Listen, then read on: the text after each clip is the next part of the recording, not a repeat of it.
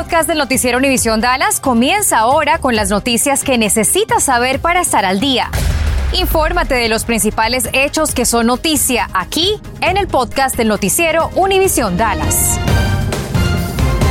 Este lunes en la Suprema Corte Federal estuvo en el centro de la discusión la ley antiaborto de Texas, la SB8, conocida como la ley del latido del corazón. Diversos representantes de lugares y proveedores de servicios para abortos dieron sus argumentos en torno a esta ley que es considerada como la más estricta antes conocida en los Estados Unidos, debido a que no tiene contempladas excepciones para embarazos por violaciones o por incesto. Oath. And so we pray, we trust, we believe that our Supreme Court will give equal justice under law and uphold the Texas Heartbeat Act. El Centro de Derechos Reproductivos espera tener alivio en la Corte Suprema después de que esta ley ha estado en vigor durante dos meses, privando a los pacientes de poder ejercer un derecho fundamental. En esta audiencia, los jueces considerarán analizar si los proveedores de servicios para el aborto en Texas tienen o no el derecho a impugnar la ley SB 8. La línea aérea American registra su cuarto día consecutivo de cancelaciones con más de 2.000 vuelos suspendidos debido a la falta de trabajadores por la pandemia del coronavirus. Decenas de miles de pasajeros ven atrofiados sus planes de desplazamiento a solo semanas del inicio de la temporada festiva de mayor movimiento. Ayer solo reportó 1.060 cancelaciones. Hoy al filo de las 3.30 de esta tarde informaba de 340. Una ligera recuperación del impacto del pasado fin de semana. Sin embargo, en conjunto representa alrededor del 10% de la cancelación de las rutas principales de esta aerolínea estadounidense solo durante este periodo de cuatro días. Y mañana hay elecciones en Texas en donde están en juego ocho modificaciones a la constitución del estado y varias propuestas para mejorar la vida de los tejanos en sus condados y también en sus ciudades. Se ponen encomiendas para el financiamiento de proyectos de eventos caritativos, mejoras en transporte, infraestructura, aprobación de bonos y medidas para evitar prohibiciones surgidas a raíz de la pandemia. Son muchas las propuestas dependiendo del lugar en donde viven. No lo olviden, la elección es mañana 2 de noviembre. Mira usted, el Estado envió 6.900 dosis de la vacuna del coronavirus al condado Dallas y deberían de estar llegando en los próximos días. Informaron que continúan trabajando con los distritos escolares y asociados de otras comunidades para hacer accesible la inmunización a diferentes locaciones. Bueno, para aliviar la demanda de las vacunas, los residentes pueden acudir al Dallas College en el campus Eastfield a través de autoservicio de martes a sábado de 9 de la mañana a las 5.30 de la tarde. Para localizar los lugares de vacunación más cercano a su domicilio, visite esta página www.vacunas.gov. Aunque los casos de coronavirus están a la baja en nuestra región, muchas personas se reunieron este fin de semana durante las fiestas de Halloween, aumentando así la posibilidad de más contagios. David Urias investigó qué podemos hacer si estuvimos expuestos al coronavirus, cómo reducir el riesgo en futuras celebraciones, como por ejemplo en, durante Acción de Gracias. Vamos con David. Así es, buenas tardes. Tenemos que tomar en cuenta primero que la pandemia continúa entre nosotros. Sin embargo, muchos bajamos la guardia, sobre todo en épocas festivas cuando nos reunimos entre familia y amigos. Por eso es importante tomar en cuenta algunos consejos.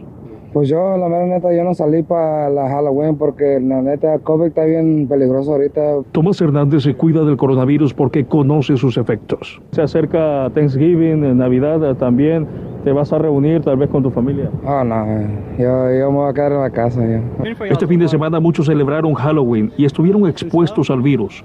No asistir a una fiesta y retroceder el tiempo ya no es una opción cuando te has contagiado. Por eso, qué hacer si te contagiaste en una reunión social. Si tienes alguna preocupación de que puedes tener COVID, debes esperar más o menos tres a cinco días desde tu última exposición para que te hagan el examen.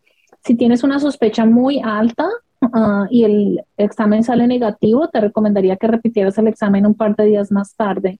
Se avecinan las celebraciones de Acción de Gracias y Navidad. Sabemos que las reuniones son inevitables. ¿Qué le podría recomendar usted como doctora tomando en cuenta que la pandemia continúa? Uh, vacunarse, lo más importante es vacunarse. Incluso si has tenido infección previa. El CDC recomienda formas seguras de reunirse. Preguntar a los asistentes si están vacunados. Reunirse al aire libre es más seguro. Evite los espacios muy concurridos y con mala ventilación. Hacer una prueba de COVID-19 antes de la reunión.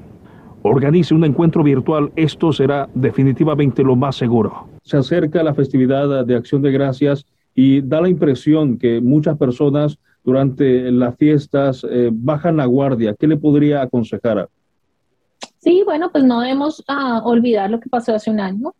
Dicen por ahí que el que estudia la historia no la repite. Entonces, el año pasado, después de Halloween, empezamos a subir y empezamos a subir. Y después de Acción de Gracias subimos más y en diciembre no damos abasto. El estado de Texas contabiliza hasta la fecha 71.517 muertes. Protegerse del coronavirus continúa siendo, por lo tanto, una recomendación que no pasa de moda. Bueno, y no podemos dejar de lado el uso de mascarilla, que es una de las recomendaciones más básicas, pero una de las más efectivas, sobre todo en lugares interiores, pese a que ya estemos vacunados. Este es mi informe desde Dallas. David Urias, Univisión 23. Tome en cuenta estas recomendaciones. El Departamento de Salud del Condado Tarrant dispondrá mañana de una clínica de vacunación contra el COVID-19 para personas de 12 años de edad y mayores. Ofrecerán las vacunas Pfizer y Moderna y la Johnson Johnson dependiendo de la disponibilidad de esta inmunización. Se llevará a cabo, tome nota, en el Departamento de Bomberos de la ciudad de Hearst, en el 2100 de la calle Present Line de esa ciudad, de 10 de la mañana a las 6 de la tarde. Continuamos con el podcast del noticiero Univisión Dallas. Hoy sabemos que la joven hispana que supuestamente la estaba acosando un hombre había encontrado un rastreador de GPS abajo de su vehículo días antes. Nuestra compañera Cintia Cano ha seguido la historia de cerca y nos tiene lo último de la investigación en curso. Adelante Cintia, te escuchamos. No solo eso, pero sabemos que el gerente del establecimiento en donde esta joven trabajaba estaba aparentemente enterado de que ella estaba siendo acosada. Abigail Saldaña, de 22 años, murió presuntamente a manos de Stanley Seliga el pasado martes cuando fue baleada en la carretera 183 en Fort Worth. Hoy recibimos la orden de arresto del sospechoso, la cual detalla cómo se conocían. Según el documento, Saldaña trabajaba en el club Rick's Cabaret. Según autoridades, el sospechoso la conoció ahí e incluso el gerente sabía que el sospechoso recientemente había estado acosando a Saldaña. Hoy platiqué con un abogado laboral que me explicó que en todos los casos el empleador tiene la responsabilidad de proteger a sus empleados del público u otros empleados o incluso gerentes, especialmente si reportaron acoso. Yo recomiendo a mis clientes de reportar acoso por escrito Um, puede ser por email o por texto, algo que muestra este, que fue enviado y recibido. Tienen que tomar acción y remedios inmediatos. Inmediatamente lo tienen que hacer de proteger a los empleados, especialmente en casos de acoso.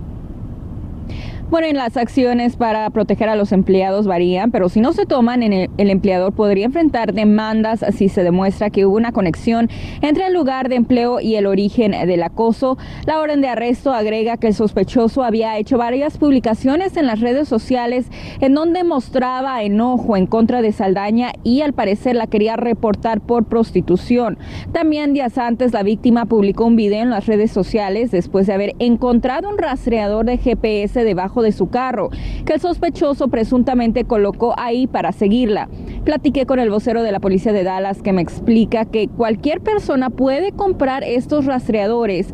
Lucen como estos que encontré en internet, pero es ilegal colocarlos en autos de otras personas sin su autorización. Pero ¿en dónde fijarnos si pensamos que alguien pudo haber colocado estos dispositivos en nuestro auto?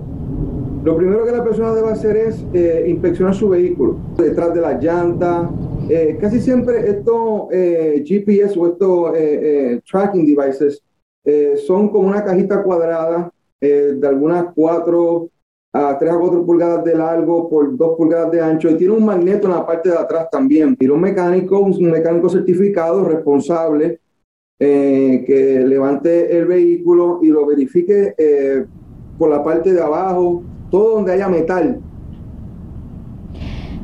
El oficial agrega que si usted llega a encontrar este alguno de estos rastreadores, lo primero que debe hacer es, por supuesto, quitarlo y llamar al 911 solo si se encuentra en un lugar concurrido, sino manejar hasta un lugar en donde haya muchas personas y de ahí llamar a la policía. Compañeros. Gracias, Cintia. Buscan a los ocupantes de un vehículo que anoche protagonizaron un tiroteo en el que una adolescente perdió la vida. Un presunto argumento entre los ocupantes de dos vehículos escaló de tono hasta las balas. La Raya Foreman, de 16 años, fue alcanzada por los disparos sobre la cuadra 100 de Murdoch Road en Dallas. La joven murió en la escena. Un policía fuera de servicio presenció la agresión, persiguió al vehículo responsable y también fue agredido a tiros sobre la cuadra 400 de Long Branch Lane. Uno de sus neumáticos resultó ponchado, por lo que los agresores aprovecharon la ocasión para escapar. Y a partir de hoy y hasta el 15 de diciembre se abre la inscripción para la cobertura de salud a bajo costo conocida como Obamacare. Joana Suárez habló con el juez Clay Jenkins acerca de la importancia de inscribirse y nos explica cómo hacerlo. Joana. Buenas tardes. Este año las personas tendrán 30 días más para elegir su plan de cobertura médica y las primas incluso podrían ser más bajas. Esta opción podría aliviar el problema de acceso de salud en el condado de Dallas, en donde uno de cada cuatro residentes no tiene cobertura médica. Hablé hace unas horas con el juez Clay Jenkins y me explicó por qué las tarifas serían este año más asequibles. And this year, because of things that President Biden has done, it's way more affordable than it's been in past years.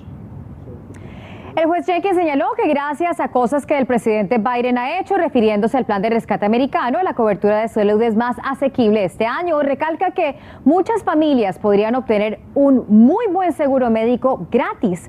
Los ciudadanos y residentes legales califican para comprar un plan de cobertura médica, así como los beneficiarios del TPS con permiso de trabajo, asilados y refugiados. Los soñadores no califican. Si usted quiere saber a qué créditos fiscales califica, ingrese a la página de cuidado de salud.gov, seleccione respuestas, esta herramienta, costos y ahorros, califico para ahorros, proporcionar información simple. Aquí debe poner su código postal, en este caso 75201, el código postal del condado Dallas, y vamos a dar información personal. Digamos que este seguro es para una mujer de unos 30 eh, años, solo ella, de unos 30 años de edad. Eh, femenino que no califica, que no está embarazada, que no califica para SHIP y vamos a decir eh, cuáles son los ingresos de esta mujer, unos 30 mil dólares al año, y vamos a ver para cuánto califica. Esta mujer calificaría para un crédito fiscal de 268 dólares por mes, es decir, que su seguro bajo Obamacare no le costaría nada mensualmente. Recuerde que una vez se inscribe antes del 15 de diciembre, este seguro médico entraría en efecto para el primero de enero del año 2022.